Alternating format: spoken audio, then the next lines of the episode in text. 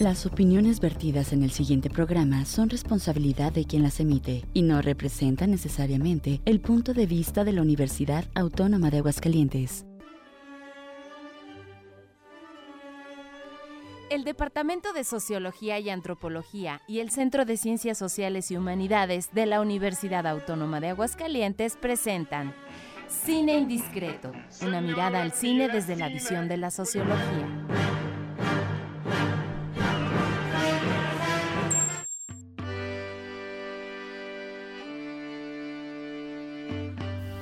Hola, ¿qué tal? Muy buenas tardes, querido público sin indiscreto. El día de hoy estamos muy contentos, querida Isabela, te saludo con mucho gusto. ¿Por qué? Este, estamos muy felices porque es eh, comenzando el año y comenzando un año diferente a nosotros. Sí, además estamos iniciando esta cuarta temporada. Eh, tenemos muchas sorpresas preparadas para todo nuestro auditorio. Sí. De entrada, eh, ya iniciamos con transmisiones en vivo, por lo cual, eh, pues enviamos un cordial saludo a todos nuestros seguidores, son bastantes, ¿verdad? Sí. Aparte de nuestra familia, aparte de nuestros amigos, claro. compañeros, también tenemos un, un grueso de gente que nos escucha y, y a partir de hoy este, nos puede observar a través de Claro. los distintos eh, medios como Por Facebook Live y Facebook, por Instagram también tenemos nuestro contenido, es arroba cine-indiscreto. Y pues además de los en vivos también tenemos un WhatsApp donde pueden mandar sus mensajes al 449-912-1588. Ok, y bueno, además de todo esto, yo creo que es muy importante también señalar que ya tenemos una eh, interacción todavía eh, en vivo, por Sí. lo cual eh, los vamos a estar escuchando y leyendo, querido público sin indiscreto, nos pueden mandar esos mensajitos ya sea por, por Facebook o Sí. por WhatsApp principalmente, Claro. ¿verdad, querida eh, Isabela? Los leemos. Le enviamos un cordial saludo a nuestro compañero Pedro Antonio Hernández Serrano. No nos Claro. pudo acompañar el día de hoy. Ya sabes que luego él, este, pues sus, res- sus retiros. Sí, sí, sus retiros volvió sí, sí. otra vez a, a propósito de la película de Comer, Rezar, Amar, Sí, él no, se fue pues, a meditar. eh, Sí, le, le- le pegó con todo. Entonces ahí tenía una cama de carbón hirviendo, este, en llamas. Y entonces eh, anda en eso. Eh, Pero en la a, la próxima, total. a la próxima nos acompañará. Claro Saludos. Pedrito. Bueno, eh, ya lo mencionaste, querida Isabela. El día de hoy tenemos una película muy especial, muy interesante.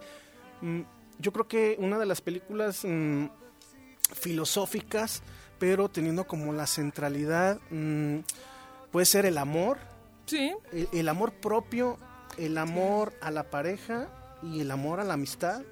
que, sí, Sí. claro. Y como las diferentes interpretaciones del amor también, ¿no? Sí, y esta necesidad que tiene también el ser humano eh, de hacer un alto en su vida Claro. y cuestionarse acerca de si el camino que está llevando hasta el momento es el, es el indicado, es el correcto. Y es una pregunta macro, diría nuestro, nuestro profesor, el doctor Fernando Plasencia. O sea, claro. ¿qué es lo que tuvo que hacer en este caso Liz, eh, Isabela? Sí, claro. eh, fue, pues, eh, encontrar el equilibrio. Sí, y se llevó bastante tiempo, además, ¿verdad? Sí, y además creo que no llega a tal cual como, digamos, una verdad absoluta, porque eh, hay- al mismo en la película creo que se ven diferentes interpretaciones, ¿no? Tanto de lo que quiere su mejor amiga, que eh, vemos al principio de la película. Bueno, esto creo que lo mencionábamos más adelante. Sí, lo mencionamos más adelante, pero desde luego que eh, es una película que vale la pena su análisis. Ojalá que nuestro público ya por ahí la, la haya este, observado, analizado. Y, Sí. y si no, pues es una buena oportunidad para que aquellas personas que se encuentran un poquito desorientadas en su camino personal, ¿verdad? Claro. Pues es una buena propuesta filosófica, ¿no? De, de- de- de Sí. cuál, es el camino, qué qué hay que hacer, ¿no? Yo creo que es una película como de confort, ¿no? Sí, y además de, no, confort y también conflicto. de conflicto, pero como que uno tiene la posibilidad de decir, es que esto también me pasa, también tengo esas dudas. Sí, y, y afortunadamente a lo largo de, de- de- del tiempo, en, en, el- en estos mm, serie de viajes que realiza nuestra protagonista, pues ella va descubriendo poco a poco, va resolviendo ese, ese gran problema, ¿no? De si estoy bien con mi vida, hacia dónde voy con mi vida. Sí. Y, y bueno, estos, tres estos tres este, verbos son muy importantísimos. Comer, rezar, amar. y amar. ¿Sale? Entonces, si le parece bien a nuestros productores, a Mario Hernández, le mandamos un saludo, pues vámonos con lo que sigue. La película. música. es el soundtrack de es el soundtrack de, Pues, del golpe. Una de mis sí. películas favoritas. Pues en esto de, de comer, rezar, amar, eh, tenemos la dirección de Ryan Murphy. Es una historia de Elizabeth Gilbert, nuestra protagonista. Eh, se estrenó el 13 de agosto del 2010 en Estados Unidos. Tiene una duración aproximada de 2 horas 13 minutos. Y la sinopsis es, Liz Gilbert pensó que tenía todo lo que ella quería. Una casa, un marido, una carrera exitosa. Pero un día descubre que ya no quiere más de esa vida, por lo que decide poner fin a su matrimonio y emprende un viaje de autodescubrimiento que la lleva a Italia, India e Indonesia. Fíjate, es una producción estadounidense de 146 minutos, Isabela. La dirección, el director es Ryan Murphy. Yo eh, me llevé a la tarea de investigar acerca de su trabajo y detecto más trabajo en plataformas con el asunto de eh, producción en relación a, a, por ejemplo, eh, series de terror. ¿Sale? Un Entonces, giro- eh, por ahí no, no, no hay mucha eh, filmografía por parte de él. Pero bueno, pues esta es una propuesta, creo que hasta contrastante, ¿no? O sea, Sí, sí. cuando, hay, hay producciones, eh, por ejemplo, de American Horror Story, es una serie, o Glee, o la historia de Jeffrey Dahmer. Órale, Son no producciones sabía de él, eso. ¿sabes? Entonces, lo ves aquí en esta producción de 2009, fílmica, entonces, ay, caray, como que sí contrasta. Pero bueno, así son los directores, ¿verdad? De, versátiles en ocasiones, ¿sale? Eh, el reparto, desde luego, ya lo habías comentado, creo, Isabel, es de... eh, bueno, es Julia Roberts. ¿Cómo olvidar a Julia Roberts. Viola en su Davis. juventud con, por ejemplo, Mujer Bonita. En, en- siendo protagonista junto con Richard Gere, que años más tarde eh, también aparecen en Novia Fugitiva, sale y además eh, actuó eh, en La Sonrisa de Mona Lisa, que también es una película muy interesante que vale la pena analizar, sale.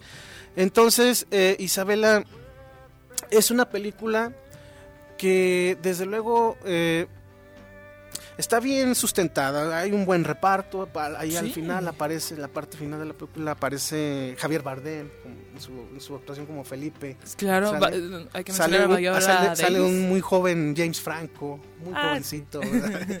sale, entonces, eh, ¿qué te pareció a ti esta, esta película, Isabela? ¿Qué te Pues, deja?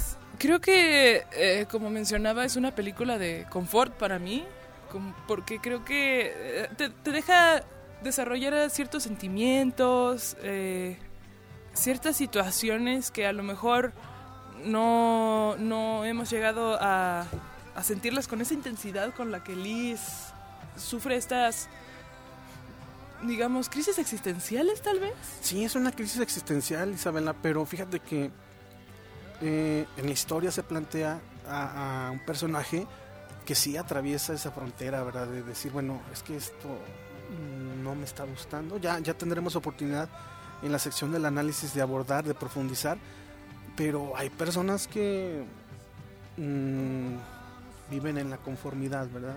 Sí, y es En creo confort. creo que es lo que nuestro protagonista quiere romper. Porque se sentía, primero se, se sentía bien y un día es- esto ya no lo quiero vivir, quiero otra cosa. Ahora, un, un papel fundamental lo va a jugar el, el gurú de, Sí. de Bali, ¿verdad? Que ya analizaremos más adelante. Entonces, pues, vámonos con lo que Con sigue. lo que sigue.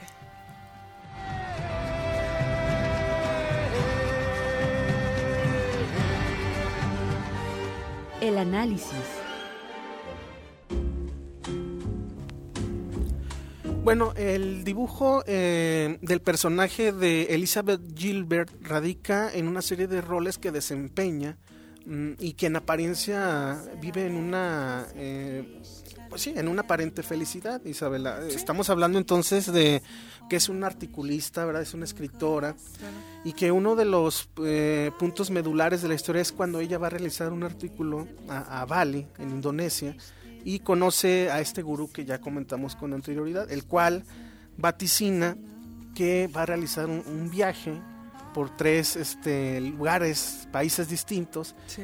y, y que después retornará eh, con él, ¿verdad? Y ahí con- concluiría, concluirá el viaje, ¿sí? Claro. Mm, Además de eso, ella este, enfrenta una serie de acontecimientos que la sitúan entonces en esta problemática de eh, enfrentar su realidad, ¿no? O sea, porque se empieza a dar cuenta entonces que tanto las estructuras sociales como las instituciones, además, este, no le están siendo suficiente o no es lo que ella esperaba, ¿verdad? Claro. Eh, por ejemplo, el matrimonio. Sí, ¿sí? sí, sí, sí. El matrimonio eh, que este, es- conforme va avanzando el tiempo, ella eh, se va dando cuenta de que su pareja este pues no le está siguiendo el paso, no van en el mismo camino, no van en la misma sintonía. ¿Sí? Una, una, una escena medular es cuando ella tiene la necesidad de viajar. De hecho, lo menciona con su compañera, su asistente. Sí, en relación a esta, esta maletita que tiene de todos los viajes que ella ha querido Ah, realizar y sí, que sí, están sí, ahí sí. pendientes. Sí. Y creo que simbólicamente eso es muy importante porque comienza a darse cuenta que este el matrimonio entonces se convierte en un, en un freno para su desarrollo personal, espiritual. Claro, pero y, también creo que con justamente con esto de las maletas eh, eh, es estas diferentes interpretaciones sobre qué es mi felicidad o mi equilibrio, como la palabra que utilizan dentro de la película, porque la diferencia entre su amiga que la maleta la tenía llena de cosas de bebé, porque era su sueño de tener hijos, mientras que nuestra protagonista eran recortes de viajes. Sí. Y en la es. película nunca, eh, o creo que no, no desvalorizan una a otra, sino que hace como esta crítica a eh, esto es lo que yo quiero y cuando voy en contra de las reglas del juego, de los hechos sociales, este, ejercen presión sobre mí. Todo el mundo le decía a Liz, necesitas un hombre. Sí, de hecho, ¿Cómo no estás casada? Algo que me llamó poderosamente la atención, estimado público sin discreto, en relación a esta película, como es rezar amar, es que en los tres lugares, o digámoslo así, eh, en los tres campos culturales, en términos de Bordio, se sanciona mucho, demasiado a la mujer, de, a, de, a partir de los 30, 40 años en adelante, cuando no está casada o es divorciada. En, los, en las tres sociedades, Sí, sí, sí. sí. ¿verdad? Lo, lo, lo notaste. Y le preguntaban, siempre la primera pregunta era, ¿estás casada? O no Sí. estás casada. Ah. Sí, sí, sí, sí. Eh, necesitas un hombre, le decía por ahí una, una señora, la mamá de uno de los amigos italianos, ¿verdad? ¿Te acuerdas? Sí, En, sí. en este... Rufina. Sí, en el, en el Día de Acción de Gracias en Italia, ¿te acuerdas? En, en la cena. Y eso se replica en Bali, se replica en la India, Ajá. y también por ahí surge otra historia con, con la niña esta tu, tu, Tutsi o Tulsi, Tulsi. Tulsi. ¿Te acuerdas? Creo- que creo sí, sí, sí. eh, caso contrario, que, que la querían matrimoniar a una corta edad, a los 15 años, es una, una chicuela. Entonces, este contraste entre la divorciada y la que no se quiere casar teniendo la oportunidad, que finalmente se casa, por cierto. Sí, sí, sí, sí. Y creo que, que va también de la mano con esta presión de hacer las decisiones así o ser productivo así.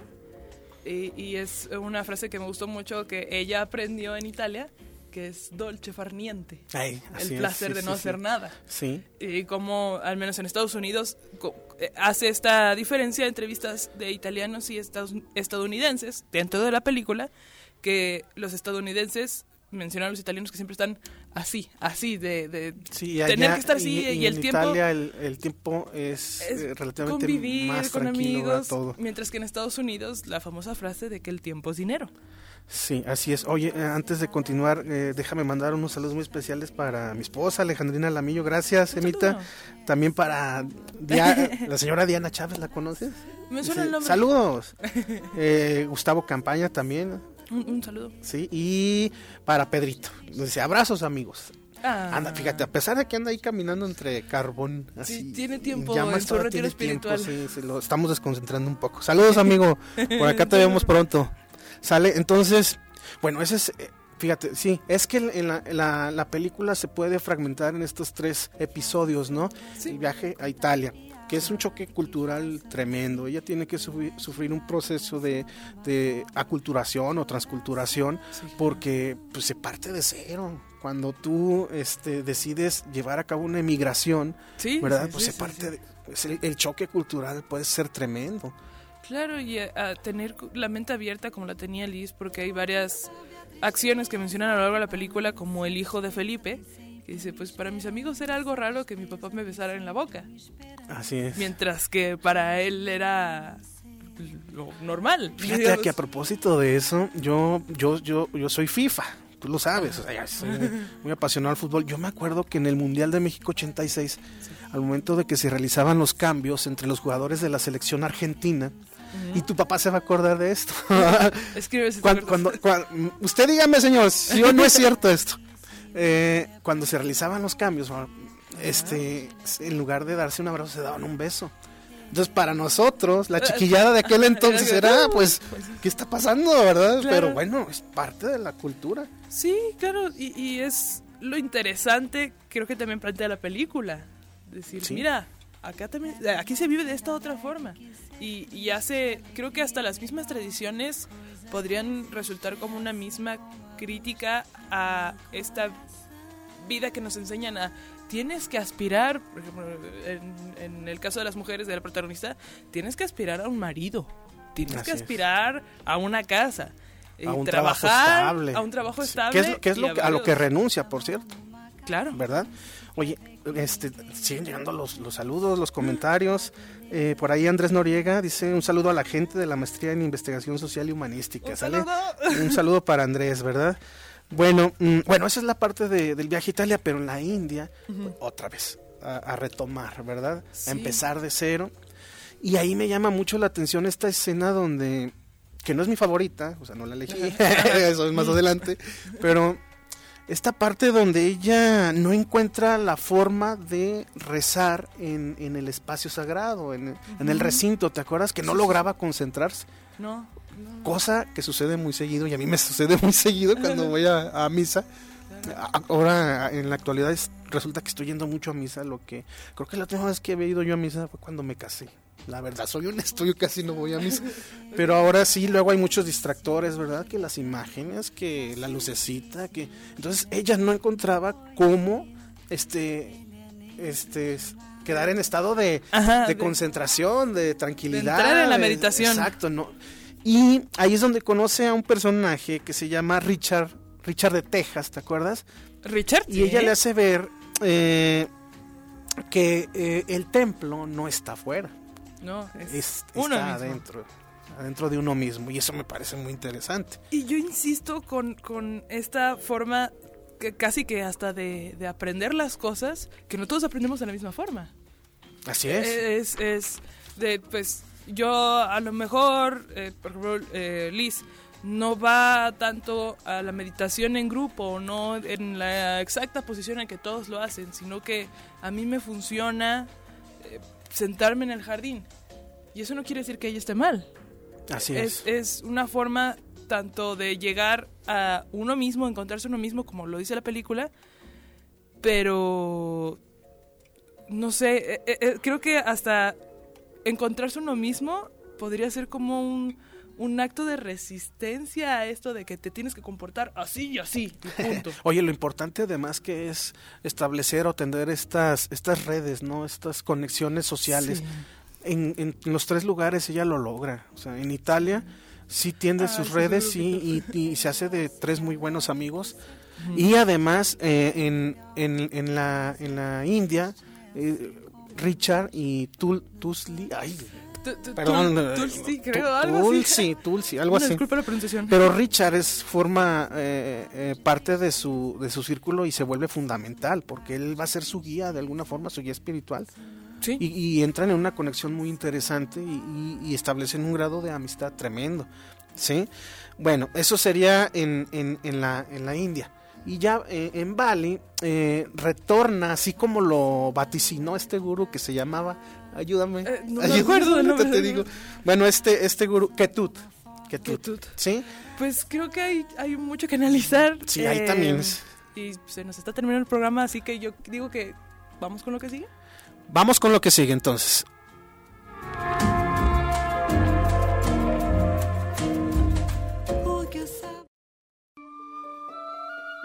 La escena. Estimada Isabela, ¿con qué escena te quedas tú? ¿Cuál fue la que llamó tu atención? Yo lo tengo claro. Es dolce farniente. Porque, a ver, platícanos. Este, pues creo que es esto de, de- de el, el mismo tiempo de encontrarse uno mismo y disfrutar de las pequeñas cosas, por más que sean rutinarias, estar presente y ya. No, para mí fue muy importante, muy interesante esta escena donde plantea eh, el asunto de este edificio que está en aparentes ruinas y que está descuidado y que está desperdiciado, que es el Augusteo, recordarás, Mm, eh, que por cierto lo construye Octavio Augusto, de ahí deriva su nombre, y que era una especie de eh, un templo, ¿verdad? Muy importante de la, de- del Imperio Romano de aquella época, y entonces resulta ser que en la actualidad está en ruinas, está vandalizado, es este un habitáculo de gente indigente. Y bueno, ella hace una metáfora en relación a su vida y dice, bueno, aunque esté en ruinas no, no quiere decir que pierda su valor o que se puede levantar, ¿verdad? Así como lo, lo, lo piensa hacer ella y, y creo que en cierta medida lo logra, lo, lo logra levantarse y lo, logra eh, direccionar su vida nuevamente con los asegúnes, ¿verdad? Pero yo me quedo con esa escena. Entonces, pues vámonos con lo que sí. ¿Ya? Bueno, entonces pues lo que sigue es que pues nos tenemos que despedir, Isabela. Ya Sí, pasó se bastante pasó muy rápido. rápido, sí. Entonces, eh, bueno, ¿qué, ¿con qué te quedas, Isabela? ¿Qué podemos reflexionar acerca de esta película? Pues creo que eh, con esta película me queda que es un acto de resistencia encontrarse uno mismo y disfrutar de, de estar vivo. Sí, para mí representa un film motivador, desde luego filosófico. Eh, se abordan conceptos como la soledad, los cambios, los miedos, el amor, el desamor, el amor propio. Es una película que vale la pena eh, Véanla, verla y, y- y verla en varias ocasiones. ¿eh? sí, sí. Hasta Es como una película de culto, ¿eh? Así de, no, la puedes ver en varias ocasiones. Y son de ese tipo de películas que te refrescan, que te eh, orientan, son educativas. Eh, bueno, pues con eso me quedaría, Isabel. Y pues nada más que decir que véanla. ¿sí? Síganos. Ahí están en diversas plataformas. Sí, afortunadamente en esta ocasión fue rápido, la pudimos observar. porque otras veces cuando tenemos las reuniones batallamos porque no la encontramos, pero la proponemos. Entonces, bueno. Pues nos tenemos que despedir, querido público sin indiscreto. Muchas gracias a todos los que nos escribieron. Dice, dice el señor Gustavo que sí, y que esa costumbre sigue. Entonces, Claro. este, no, pues adelante. Interesante, interesante. Sí, pero en aquel momento me llama mucho la atención. Pues ya tenía 8 o 9 años. Imagínate, Isabelita. Entonces, pues vámonos. Pues, va. Saludos para todos y como decimos siempre, ya se- hasta, la, vista, baby.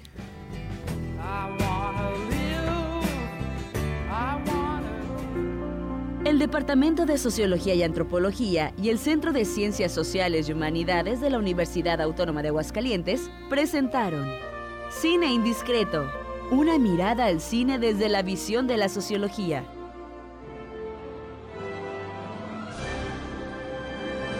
Hasta la vista, baby.